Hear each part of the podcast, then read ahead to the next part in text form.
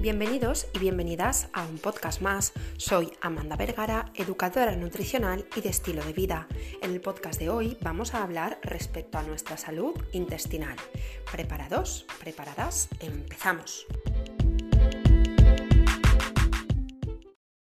No es la primera vez que dedico un podcast para hablar de la microbiota, de esos microorganismos que tenemos viviendo con y para nosotros. En el episodio 73, titulado Estrés crónico y microbiota con Sari Arponen, ya hablábamos de la importancia que estos bichitos tienen para nosotros.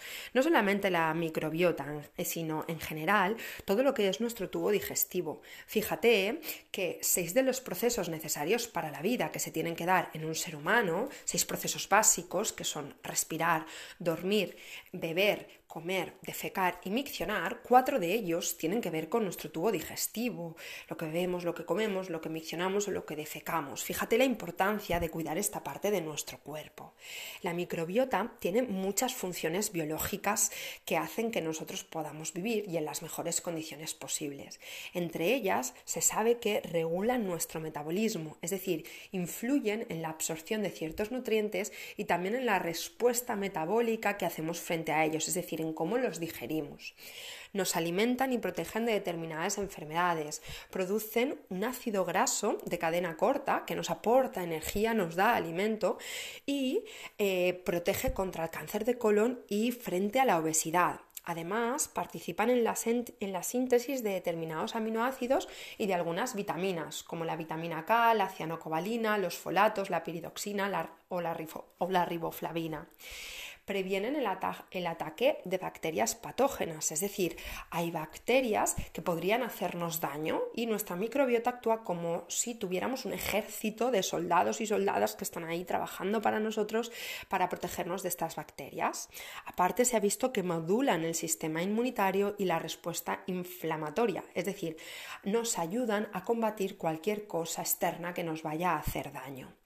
Sin embargo, el entorno moderno en el que vivimos, esta sociedad obesogénica y ciertos hábitos hacen que nuestras personitas, nuestras bacterias estén un poco eh, dañadas y puede ser que en algunas personas se creen algunos problemas intestinales eh, que trastornan esta, microbiota. ¿no? Hay tres problemas eh, relacionados con, con la microbiota que son bastante comunes a día de hoy, que es la disbiosis, la permeabilidad intestinal y el cada vez más conocido llamado SIBO.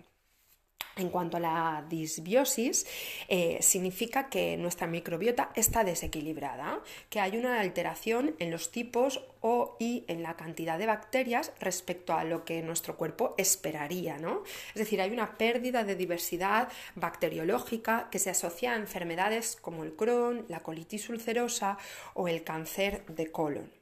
En cuanto a la permeabilidad intestinal, lo que sabemos de ella es que eh, nuestra microbiota sería la primera línea defensiva de nuestro intestino. Esta, nuestra mucosa hace que em, selectivamente seleccione aquello que puede pasar del tubo digestivo a sangre o que no pase. Entonces, problemas en esta barrera, es decir, que se altere la permeabilidad intestinal, un intestino permeable que no sea selectivo a la hora de qué pasa o qué no pasa, puede crear problemas que permitan el paso de sustancias eh, dañinas para nosotros, ¿no?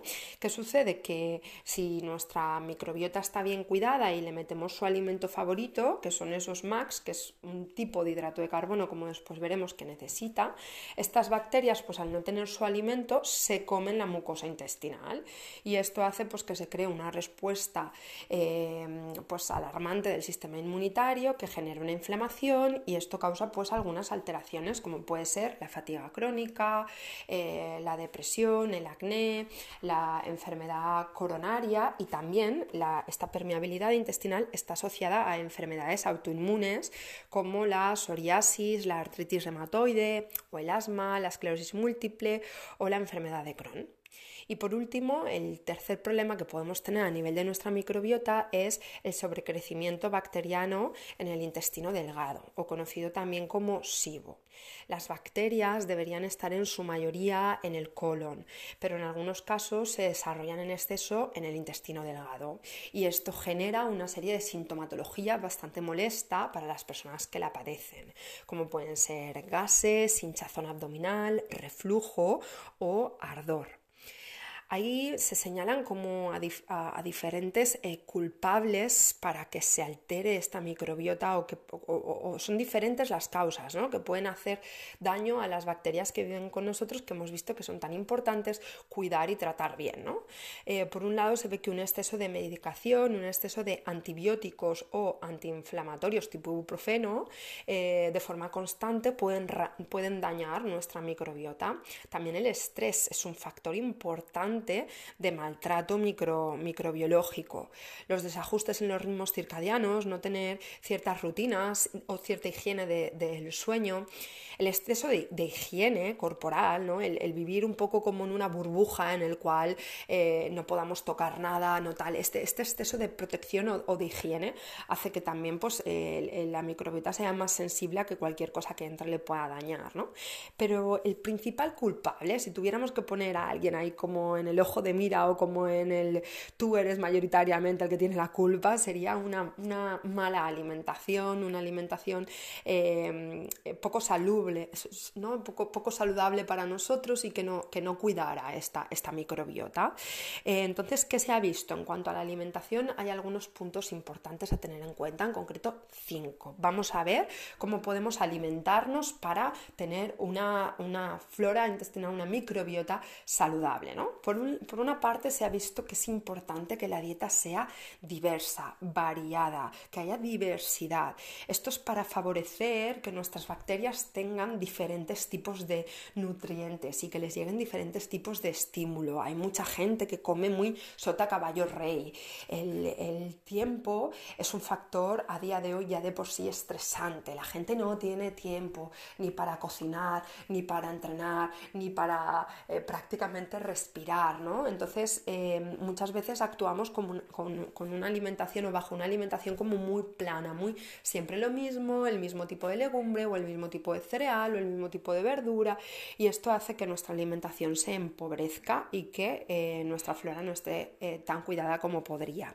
Por otra parte, también se ha visto que hay que incluir alimentos fermentados en nuestro día a día, es decir, los alimentos fermentados es lo mismo que hablar de probióticos.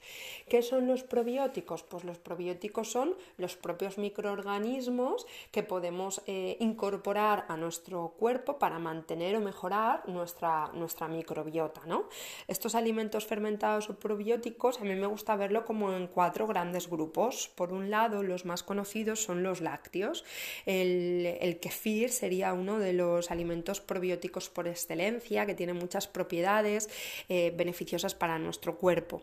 Aparte del kefir, también tenemos el yogur Atención que no vale cualquier tipo de yogur. Se estima que un yogur que tenga más de 2-3 ingredientes ya no es un yogur, ¿vale? Por ejemplo, si eh, un yogur tiene la leche y los fermentos bacterianos, pues, pues oye, sí, vale, yogur. Pero cuando vemos, cogemos un yogur y tenemos como 6, 7, 8 ingredientes diferentes, pues eh, ya pierde esta calidad, ¿no? Entonces, en cuanto a alimentos fermentados, los más comunes son los lácteos, el yogur o el kefir.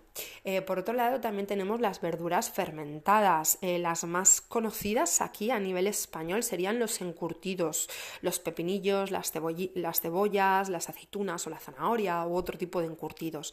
Pero también está el chucrut, que es el repollo, la col blanca fermentada, y también tenemos el kimchi, que sería la col china fermentada.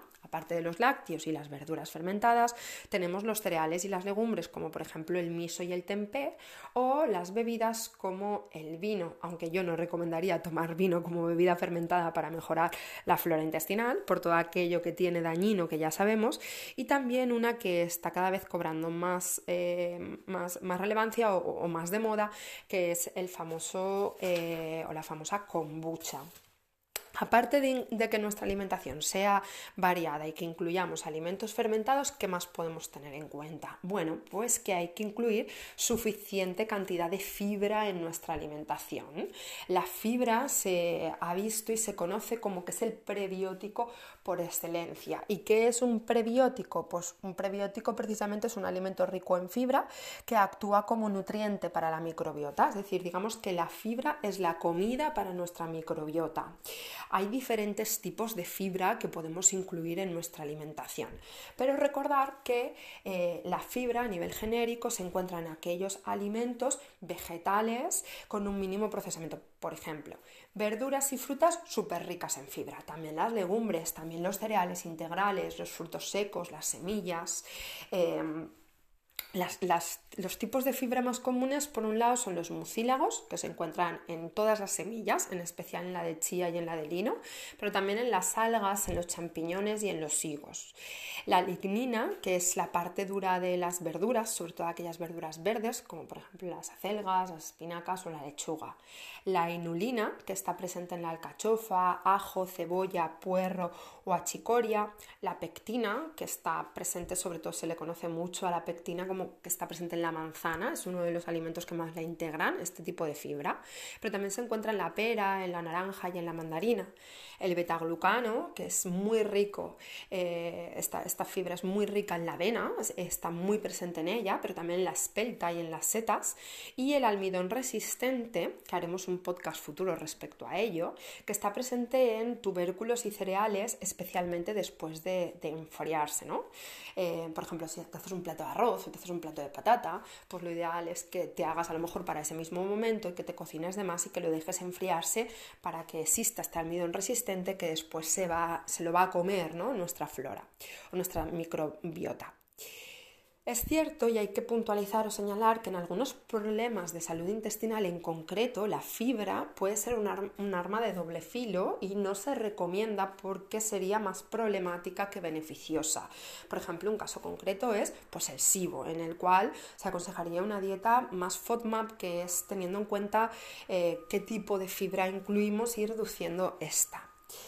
Aparte de eh, incluir una alimentación variada con alimentos probióticos y con alimentos prebióticos, también se aconseja incluir suficientes eh, polifenoles en nuestra alimentación. Hasta hace poco se sabía que solo podíamos decir que los prebióticos era la fibra, eh, presente sobre todo en frutas y en verduras, pero es que ahora también se sabe que los polifenoles actúan de prebiótico, actúan de comida para nuestra microbiota. Los polifenoles se encuentran sobre todo en frutas y verduras, pero también están presentes en especias, en café, en té, en chocolate y en aceite de oliva virgen extra.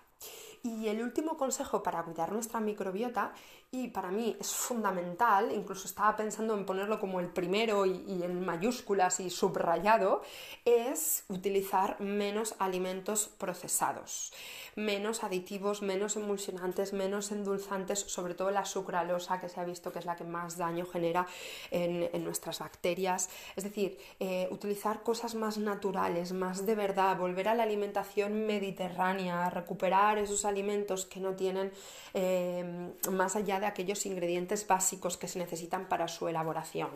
Se ha visto que una alimentación eh, muy, muy procesada, muy, muy poco natural, muy envasada, eh, genera gran daño a nuestra, a nuestra microbiota. Y muchas veces lo que sucede es que tenemos sensación de hinchazón, eh, de gases, de ardor, de malestar, malas digestiones, no percibimos que nos estemos llevando muy bien con nuestra salud intestinal. Y mm, nos volvemos locos o locas pensando en posibles cosas que podemos hacer para mejorarla mientras nos comemos un paquete de eh, cualquier snack frito o cualquier dulce procesado. Entonces el primer paso sería eh, no hacerle daño a, nuestra microbiota y por no hacerle daño incluye pues eliminar, disminuir en la medida de lo posible estos alimentos eh, procesados y a partir de ahí empezar a sumar aquellos que sí que serían buenos. Es decir, primero e, evitar, eliminar aquello que nos hace daño, ¿no? Y por otra parte, eh, pues empezar a cuidar aquello que sí que nos beneficia. Antes de meter una alimentación variada, de meter fermentos, alimentos fermentados, de meter eh, fibra, polifenoles, asegúrate de eliminar aquello que te, que te hace daño. Esto es algo imprescindible y es el consejo más, más grande, más importante que, tienes que, que tienes que tener en cuenta.